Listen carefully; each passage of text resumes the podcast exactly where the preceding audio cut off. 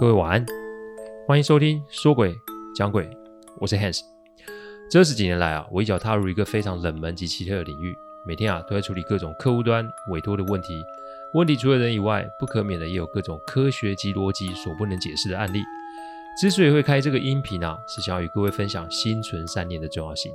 你别以为鬼很可怕，因为在我看来，人心比鬼还要让人恐惧。欢迎收听今天晚上的说鬼讲鬼。说鬼讲鬼音频制作都有一定的程序规范，每个个案分享都要有客户的书面授权才可以开始整理、写稿、录音、试听、制作，因此每周只能录制一集，还请各位见谅。因为每个个案都代表客户与当事人的信任，因此也只有我自己可以全权的做整理与制作。我知道这样子的速度其实不快，但反正如果可行，我会做这一行做一辈子，所以只要大好时间，都欢迎各位的收听。抓奸啊，这两个字，我想大家应该不陌生哦。不论是过去还是现在啊，情欲啊这个关卡，往往会让很多男女啊在这里啊跌一跤。有的人啊是花钱消灾，有的人是有牢狱之灾，有的人是落个渣男绿茶婊的称号。但如果我跟各位说，因为偷吃结果啊被索命，而且被女鬼缠身，各位觉得会怎么样呢？今天我来讲讲这个离谱的个案哦。我先说。这个老兄啊，有多重的身份，算了，我就叫他伯恩好了。他在感情的世界里啊，就像电影《神鬼认证》的男主角 Jason Bourne 一样，有创意。哎，无论是身份的编造、故事的铺陈、时间的掌握，可以说是一时之选哦。我到现在都没有遇过啊，像伯恩一样这个情场高手。对了，我为什么说他有多重身份呢？有听众会以为他是哎，有婚姻嘛，有家庭嘛。哎，这个答案你答对一半。接下来就有听众说：“哎呀，他一定是同时有两段婚姻、两个家庭嘛。”嗯，这个答案也不算全对。好，我不卖关子了。伯恩啊，他的确有两段婚姻，一段是现实世界的婚姻，另一段则是冥婚哦。哼，对对对，各位啊，不用吐大气。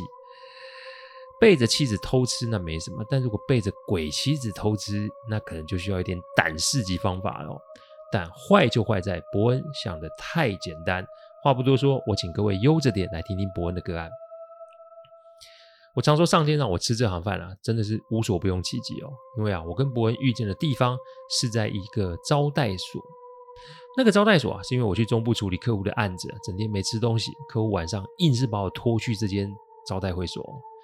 招待会所，哎，不是做黑的，只是啊，去的，都是他开放有给有门路及。关系的客户，吃喝玩乐一应俱全，而且极为隐秘，能去啊都应该是有头有脸的有利人士啊。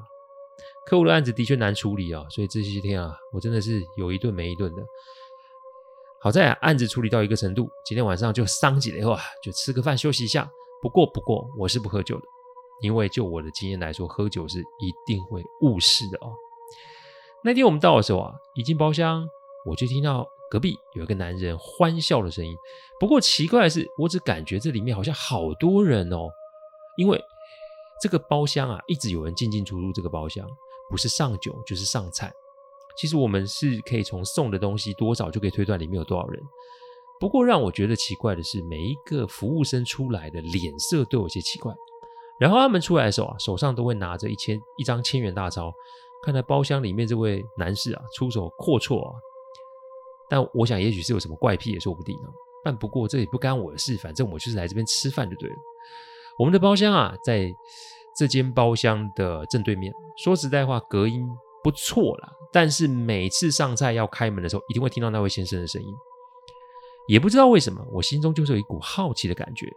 服，所以啊，服务生进来的时候啊，我就问说：“哎，对面这个客户是什么来头啊？”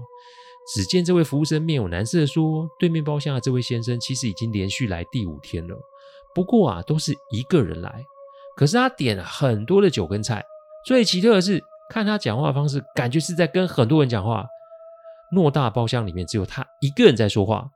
最奇怪，他还会做出干杯的动作。哎，再来就是啊，会指空杯要让人倒酒。服务生如果要去倒，会被他骂，因为他说旁边有小姐帮他倒。但重点是，包厢里面从头到尾都只有他一个人啊。”这还不打紧，让人更觉得诡异的是，由于他每次都点很多菜，而且很多菜都是没有动过筷子的，老板啊也不想浪费食物，因此跟员工说：“哎，如果你们不介意，都可以打包回家。但只要进过那间包厢里的菜，不论是哪一道菜，最后都有有一股酸臭的味道。哎，那个时候是冬天呢，你怎么看都觉得奇怪。但客人出手大方，那会馆老板也不好说些什么。只是啊，连后来清洁的员工及阿姨也觉得这个包厢有古怪。古怪的地方是，明明只有一个人来，为什么里面会有很浓及很杂的香水味道，甚至是体味哦？而且第一天啊，他结束之后是一个刚来的服务员做最后清洁，结果就被玻璃杯给割伤了。那各位想说，哎，就割就割手吧。结果不是哎，是因为这个年轻的服务员脸被割了，而且缝了十针。听现场的员工是说，杯子突然无故的在他手上爆开，好像是有人在故旁边故意用力捏这个杯子似的。但第二天换了阿姨哦，去打扫后就没这个事了。只是啊，有味道，怎么弄都弄不掉。接着服务员说啊，不知为何我心中就有一丝丝的不安。当然，我也不想多管闲事。人家讲个人造业，个人担。跟客户啊说，我吃饱了，上个洗手间，我们就要离开了。我刚要走出门啊，去洗手间的时候，正好对面的包厢门打开，一股浓浓的化妆品味就飘了出来。我下意识的往门内看去，我看到一个男子坐在，哎，应该不是坐，是被绑在位置上。更像的是，他的嘴被一条红色的丝巾给绑了起来，眼睛睁大，惊恐的看着我。那是个求助的眼神，而且眼泪一直的在流哦。但这个时间只有十秒，门就被关上了。不是那一种啊自动关门的关上，而是有人用力把门给甩上，砰的一声，这走道只剩我一个人啊。我那时候心里在想，要管吗？哎，我那个时候还是想啊，我去上洗手间啊，我需要时间考虑一下。但上了洗上完洗手间啊，我在洗手的时候，状况就来了。这古话说得好啊，这人不犯我，我不犯人；鬼不犯我，我也不犯他。通常洗手间的洗手槽前面一定会有面大镜子嘛。我确定我进手洗手间的时候只有我一个人。我低头洗手的时候，我感觉到我后面的那间厕所门自动的被拉开。之所以会有感觉，是因为厕所里面有空调，门的移动会带动气流的流动。我本来以为那间厕所是有人在，但当我抬头的时候，我发现门里面并没有人。那好，也许可以解释是门把的问题，所以门自动打开。但正我当我要离开的时候，厕所的大门被用力的关上了，那个力道就像刚刚包厢的门被关上是一样的感觉。哦，那再迟钝你也知道大概遇上什么事吧？不过我还是不动声色，我要离开。还是那句话，我不犯你嘛，那你也别找上门来弄我嘛。结果嘞，我要出厕所那个门也打不开了。好吧，我捏了捏身上的护身符，然后往后看。传说镜子啊是阴阳两个世界的通道，所以我就想，那直接看镜子里面有什么好了。还记得刚刚讲的厕所吗？我看没有人，但镜子里面马桶上面就坐了一个小姐。她一身黑色的连身装，头上戴的是红盖头，长指甲上那黑色黑到发亮。再怎么笨，你也知道发生什么事吧？显象出来不一定是要寻仇或是伤人哦。我说过了，鬼跟人啊是类似的，想要借着外表来吓人，以取得主导权的案子，我也遇过不少。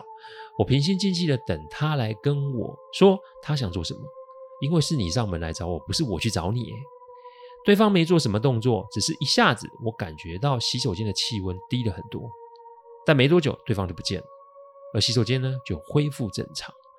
看来对方要么是来警告我不要多管闲事，不然就是真的有事要拜托我帮忙哦。我推开洗手间的门，客户在餐厅门口等我，但是我我转变了方向，就走向那间包厢。因为刚刚那个样子，再加上洗手间上的显像，让我没有办法就这么一走了之哦。我们是没有办法决定他人的生或死。阳间啊有法律，阴间有阴律，上天有天道。去到不同的地方，自然有不同的规则存在。在这里也是劝大家啊，你不要只是做一个正义魔人啊，因为啊，叫人家做怎么做很简单。骂人家要偿命也很容易啊，但真的要做的时候，各位是会动手还是只会动口啊？我们人呐，在世间的每一个念头、每一句话、每一个动作，都是会被记下来的。举头三尺有神明啊，从来都不是一句吓唬人的话。我在过往这么多案例中，我见证了不止一次天道啊、音律的存在。所以我奉劝各位一定要保持着善心，那才是真正在人世间行走得以平安顺遂的法则。居心不良，出口伤人，出手伤人，哪怕你啊砸多少钱办多少法会，那都是没有用的。苦口婆心的提醒大家，就是希望各位可以平安无事。真正的平安不是钱多，真正的满足不是钱多，为自己及身边人多多的积福行善才是重点哦。好，我到了包厢前面啊，味道还是在，而且啊，那味道更浓了。这并不是正常的香水味，说出来就是一种不属于这个世界上的味道，因为这是死物的味道啊，死人的味道。哪怕你用再多的香味去遮掩，也是没有用的啊。我听到里面有一个男人嗯嗯发声的声音哦，我把护身符拿下来贴在门上，直接发力推开。门很冰，门很重，所以我大约僵持两分钟，门就是被我给推开了。我一进门，我看到这个房间充满了白色的雾气，这白色的雾气浓到让我看不太清楚，但足以让我见到这个包厢其实不止这位先生在。这张桌子有十张椅子。每一张椅子上都坐着一个女人，每一个女人都有白盖头，他们身着鲜红色的衣服，就那么的坐着。而这先生啊，前面有碗饭，饭的上面插了两根筷子，不是桌上所有的菜都插着两根筷子，搭配着白雾，你不知情的人还以为这是一场法会祭祀的现场。哎，我没多说什么，只是静静的把门窗打开，通通风。三分钟后，雾气散去，和刚刚看到的女子及桌上插的筷子景色都不见了。好吧，接着就是用铜板，哇，不会吧？天啊，这老兄啊，已经是，哎，尿失禁了，眼睛也已经翻白了。看来啊，我也没有时间可以细问啊。于是我在心中默念说：“我今天先把人带去医院急救。我与这位先生并不认识，但如果有什么事，我可以帮上忙的，我一定会帮。”我一定会再回来跟各位请示及沟通，请问是不是可以先让我救人？三个杯都是圣杯，我就出去叫人叫救护车。做服务业的最怕的就是客人啊在现场死于非命啊。大约十分钟后，客人就上车了。我呢，这只能跟着车子去医院。至于客户，我要他回家，因为这不是他该管的事哦。到了医院后，还好这个老兄在这间医院有就诊的记录。我本想说是等他的家人啊。到了我再离开，可是等到早上才有他的家人，哦，还不是家人呢，类似是家中的管家来到医院，看这个管家的衣着就知道这位老兄的家里环境不一样。我客气的与其互动，并留下联络方式就要离开，但没有想到这个管家叫住我，他问我的第一个问题就让我觉得这个事情并不单纯。请问您昨天晚上是不是有看到些什么？我笑笑摇摇头说：“我并没有看见什么啦。”但我心中其实已经有问号，就是正常人怎么会跟初次见面的人提出这种问题呢？真的没有吗？哎，这句回话更让我觉得疑问被放大了。于是我就问这位管家：“请问您是预期我有看见什么吗？还是您已经知道了什么吗？”我的这句话无疑是让这位管家脸色非常不好看。不过这个不好看不是那种被冒犯的表情。那个不好看是一种源自心中恐惧的表情。我当下就想做一个实验，其实要看人心中有没有鬼，很简单。我突然眉毛一紧，然后就盯着管家的右后方看。我表情非常的严肃，而且我的眼球还慢慢的左右移动，意思是你的背后有东西，而且还为数不少诶。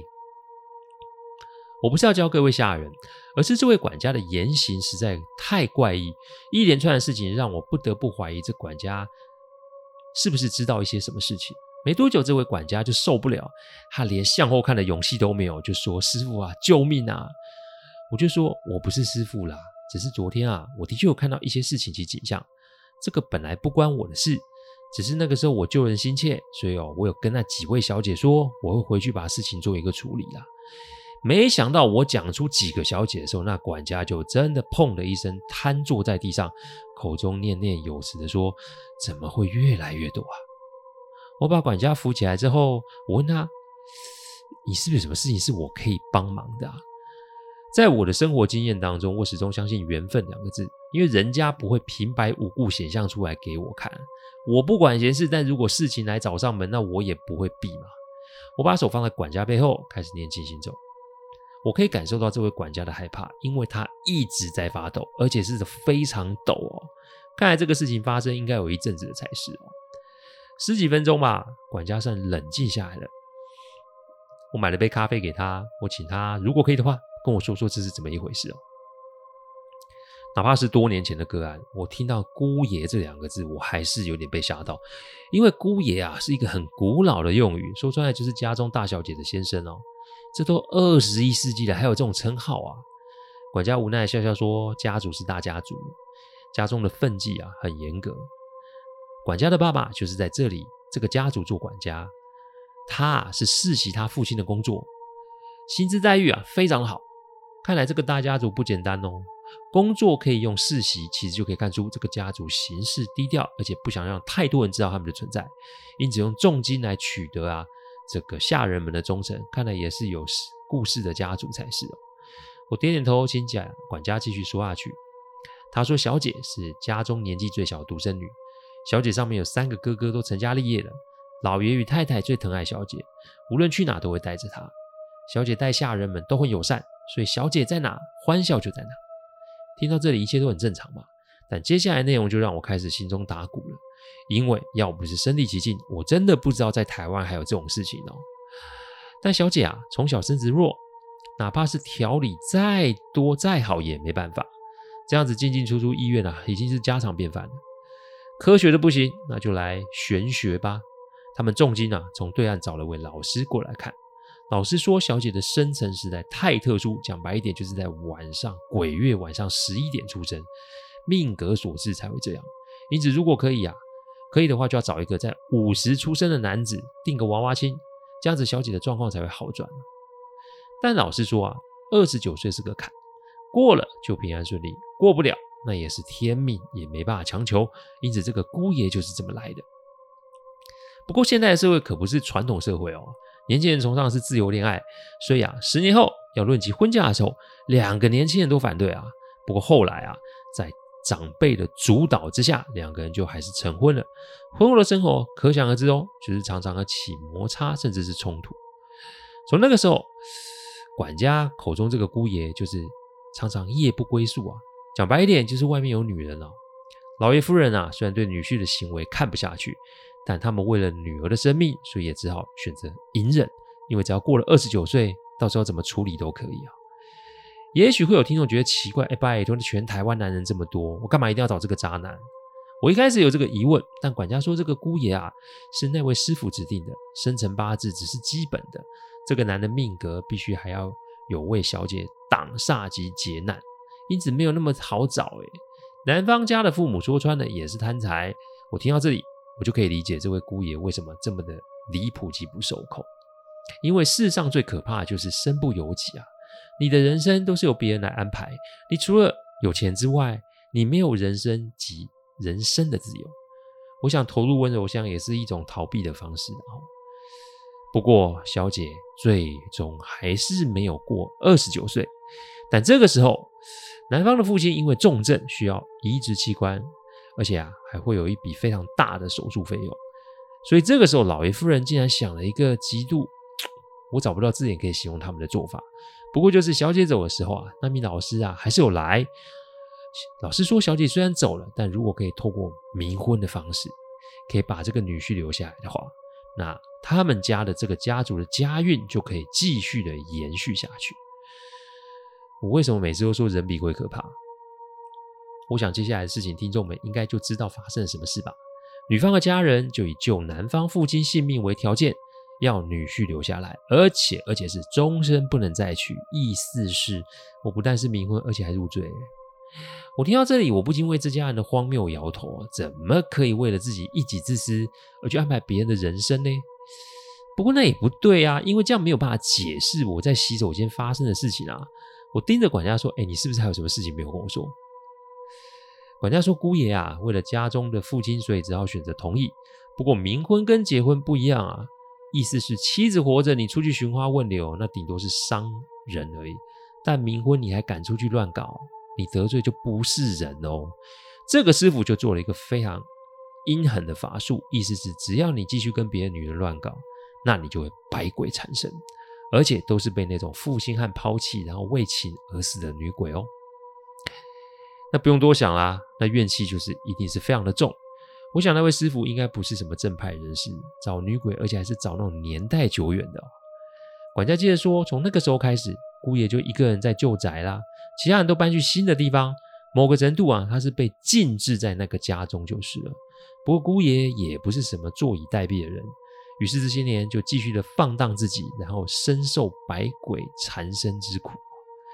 他这个下人看到眼里其实很心酸，因为姑爷啊跟小姐是一样的人。对待每个下人都是和善亲切，无奈造化弄人，搞得如此不堪。但我心中对于洗手间的情景一直耿耿于怀，因为我实在想不出那位在洗手间显现出来那个是要向我传达什么讯息哦。我想了想啊，我就打电话给阿纪。阿纪说啊，你不会吧？因为他感觉我身边还有一个女鬼在附近，他不是找别人，他就是要找我，所以我把不会比较快哦。阿基要我别多想，你就依照你的直觉去问问题。我闭上眼睛，突然想法就是这个女鬼该不会是那个小姐吧？所以我在心中问道：“请问您是那位小姐吗？”张开眼睛，我看见是一正一反，信不无误啊！顿时我便开始觉得事情不单纯了。洗手间的是这位小姐，所以是小姐要我去帮她的先生吗？这是怎么一回事呢？一切答案都会在下周有所解答。而且许久不见的阿纪又会再度的出来帮忙了，还请各位耐住性子，我们下周再继续介绍这个案例。